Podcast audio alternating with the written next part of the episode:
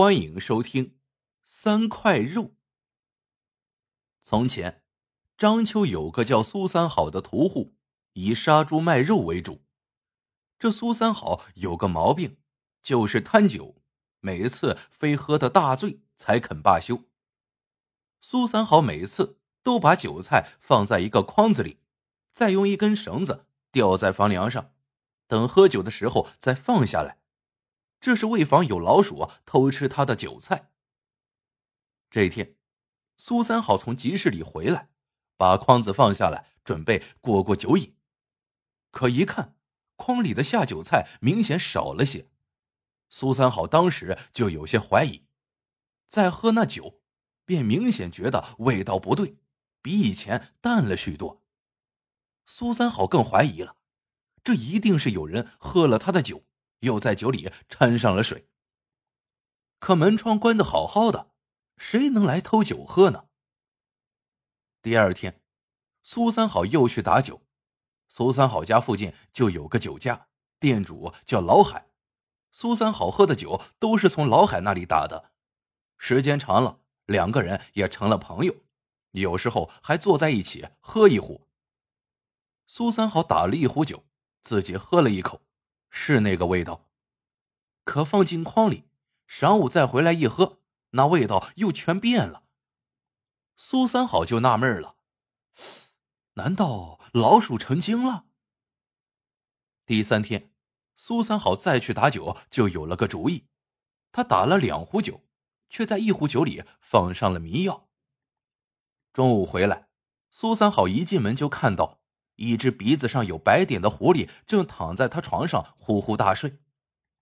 苏三好心里不觉有些好笑，看来狐狸中也有好酒之徒。虽是异类，苏三好却没动那只狐狸，只是拿出另一壶酒来，喝完后就在狐狸身旁睡了过去。等苏三好一觉醒来，床上的狐狸早就没了影看来他醒来后就跑了。此后。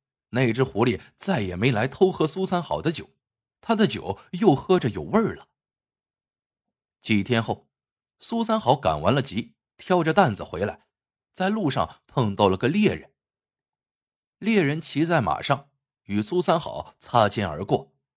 苏三好看到猎人的马屁股上挂着一只鼻子上有白点的狐狸，狐狸身上受了伤，还滴着血。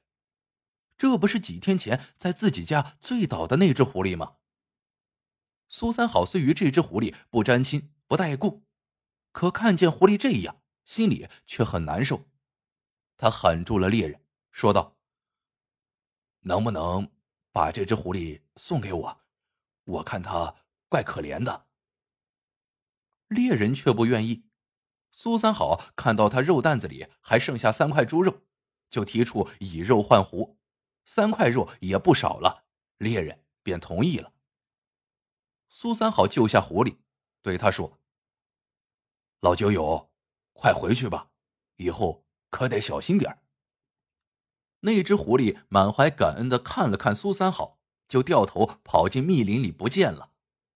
苏三好虽然少卖了三块肉，心里却是很高兴，照样从老海那里买了酒拿回家喝。时间又过了几个月，那只狐狸再也没有出现过。苏三好早把那事给淡忘了。这一天傍晚，苏三好到老海酒店里打酒，老海却叫住他说：“他今天进了新酒，约苏三好一块尝尝。”苏三好很高兴，他从担子里拿出一块肉，让老海拿去煮了做下酒菜，两个人好好喝一壶。老海就对柜台上的小莲喊道。快把这块肉煮了，再给我们打酒来。记住，打那坛新酒。小莲是老海的老婆，人长得俊美，当地是能数得着的。不一会儿，小莲打来酒，烧好肉，两个人就喝起来。老海新进的酒果然很香，两个人不觉就多喝了点。可才喝了几杯，苏三好就觉得那酒劲上来了，只觉得天旋地转的。他见老海先趴在桌子上不动了，也想回家睡觉，可还没等站起来，却一阵眩晕，也趴在桌子上不省人事了。苏三好这一觉可真够长的，醒来已经是第二天的白天了。他觉得头重的如灌了铅似的，可他抬头一看，立即被吓得魂飞魄散。只见昨天傍晚坐在他对面的老海，这会儿正仰面朝天的倒在地上，胸口还插了把刀子。苏三好这一惊，连三天前的酒都给惊没了。再一看老海胸前的那把刀子，不正是自己平时杀猪割肉用的刀子吗？这时候，闯进几个差役来，见了苏三好，二话不说，铁链一抖就把他给锁上了，然后拉起来就走。苏三好被差役带到县衙大堂里，县令一拍惊堂木，说道：“大胆苏三好，你可知罪？”苏三好跪在堂下，战战兢兢的说：“大人，我实在不知道发生了什么事儿啊。”这时，老海的老婆小莲哭喊着在堂下喊道：“大人，民妇的丈夫死的冤呐，请大人为民妇做主啊！”县令就让小莲把事情的经过据实说来。小莲说。昨天傍晚，苏三好和丈夫老海关起门在酒店里喝酒，她就去了趟娘家。她在娘家待的有些晚了，娘让她住下。她想一想，反正家里也没什么事就住了一宿。可第二天一大早回到酒店，却发现丈夫老海躺在地上，已经气绝身亡。杀死我丈夫的人就是苏三好。我走的时候，他就在店里，而我回来之后。我丈夫却死了，胸口还插着他的刀，不是他杀的，又是谁呢？苏三好脑子里嗡嗡的直响，他此时真是百口难辩，只能连喊冤枉。县令却不理他，说人证物证俱在，铁证如山，判他秋后问斩，押进死牢里。事情过了几个月，苏三好的死期一天天临近，就在临行前的一天夜里。京城钦差于成龙路过章丘，一队人马打着马灯，赶着马车向前走。这时候，突然就听到前方有人在喊：“章丘苏三好冤枉啊！”连喊了几声，在夜空里传得很远，但四下里却不见其人。在马车里的于成龙也听到了，他掀开轿帘，问道。是什么人在喊冤？下人说：“不知道啊，听那声音忽远忽近的，好像是鬼叫。”于成龙就想，可能是鬼怪在捣乱，便放下轿帘，让马车继续前行。可还没走出几米，于成龙突然觉得腿上一阵剧烈的疼痛，疼得他差点叫出来。他还以为是被蝎子蛰了。可当他撩起裤腿来，什么也没有。这时，前方又传来了喊冤声，并且那声音比上一次更大声了。于成龙还是不理，让轿子继续前行。可马车刚行了十几步，于成龙又感觉腿上钻心的疼痛，远处又传来了喊冤声。于成龙还是没放在心上，继续往前赶。没想到。还没走出几步，腿上又一阵疼痛，比上两次更厉害了。这回于成龙不得不想了：难道张秋真的出了冤情？他立即吩咐下去，改道先进章丘看看。于成龙进了章丘，见县令，第一句话就问：“你县里可有个叫苏三好的？”县令好生奇怪。只好据实回答：“是有个叫苏三好的，他杀了人，将在明天开刀问斩。”于成龙一摆手，说道：“本官查出他有冤情，要重审此案。”于成龙看了苏三好一案的卷宗，见里面说差役去捉苏三好的时候，他还在呼呼大睡。一个人杀了人，还能在凶案现场睡觉？这有悖于常理，于成龙觉得这里面一定有冤情。第二天，于成龙便在县令的带领下到了老海的酒店。自从老海死后，酒店里一下子冷清了，只有小莲一个人守在店里。小莲领着于成龙到了凶案现场，由于时隔太久，里面打扫的干干净净，什么也看不出来了。于成龙正想回去，房梁上却有东西掉了下来，差点砸着他。掉下来的是一个包袱，上面有的地方已经被血浸成了红黑色。打开一看，包袱里有一件溅了很多血的袍子，而且还有一把沾满血迹的匕首。袍子用上等绸缎做成，是有身份的人穿的。于成龙回头就问小莲：“这是怎么回事？”小莲的脸早就吓黄了，却还说不知道。再仔细看，袍子的一角上绣了个“锁”字，县令随口说了一声：“难道是锁镇？”于成龙问：“锁镇是谁？”县令说：“锁镇是当地有名的富户，人们都叫他锁大官人。平时他什么正事也不干，成天到处游荡，是个花花公子。”小莲眼见实在隐瞒不下去了，就瘫在地上把事情都说了。这小莲本是个青楼女子，被老海花钱赎身买了回来，可她在青楼时的毛病却没有改，整天讲究吃穿打扮。老海干的是小本生意，哪有那么多钱让她花呢？于是他少不了跟老海闹别扭。索镇经常到老海酒店里打酒，与小莲很快眉目传情，勾搭上了。索镇能满足小莲的欲望。可还有老海这个障碍呢，他们就商量着把老海给弄死。索镇就想了个办法，就是让苏三好当替罪羊。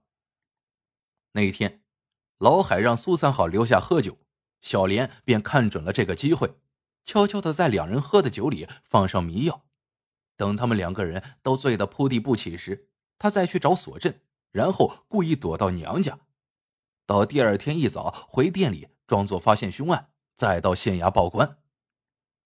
于成龙当即派人捉拿锁镇。当他把那个包袱扔到锁镇面前时，锁镇看到血衣和匕首就吓瘫了。他说的跟小莲如出一辙。他把老海捅死后，就把血衣和匕首埋在了祖坟里。本想有苏三好这个替死鬼，什么也不用担心，没想到这东西却会出现在老海家的房梁上。案子真相大白，于成龙当即判索镇斩首，小莲处绞刑，苏三好也被释放了。苏三好重获自由，感谢于大人的救命之恩。于成龙却说：“要感谢，你就感谢那个躲在暗处替你喊冤的神灵，这叫苍天有眼呐。”苏三好回到家里，就有个书童模样的人来找他。说是他家主人胡公子有请。苏三好想，自己没结交过什么胡公子呀。苏三好就这么糊里糊涂的跟书童来到了一个豪华的院落里。书童把苏三好引到一张床前，苏三好见一个面目白净的人躺在床上，好像身子很虚弱。那个胡公子面生的很，但他却叫起苏三好恩公。苏三好疑惑的问：“胡公子，我们见过面吗？”胡公子微微一笑，说道：“恩公，我们怎么没见过面呀？半年前我喝酒喝过了头，醉在你家床上睡了半夜呢。”苏三好皱起眉头，疑惑更深了。胡公子又说：“你忘了吗？三个月前。”若不是你用三块肉为我赎身，说不定我早就被猎人给杀了。苏三好这才明白，这个胡公子原来是那只鼻子上有白点的狐狸。苏三好说：“嗨，原来是你呀！你为什么躺在床上呢？”胡公子揭开被子，只见他一条腿上裹着层层白布，还有鲜血浸出来。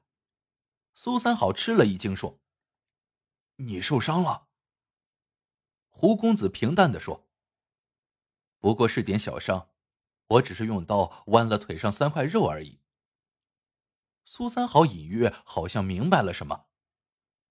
于大人所说的神灵，原来是你呀！胡公子微微一笑，对苏三好说了这件事情的来龙去脉。数月前，他不小心被猎人射中，幸好被苏三好用三块肉救下。他到山林里修炼了几个月，才疗好了伤。他回到城里，本想报答苏三好。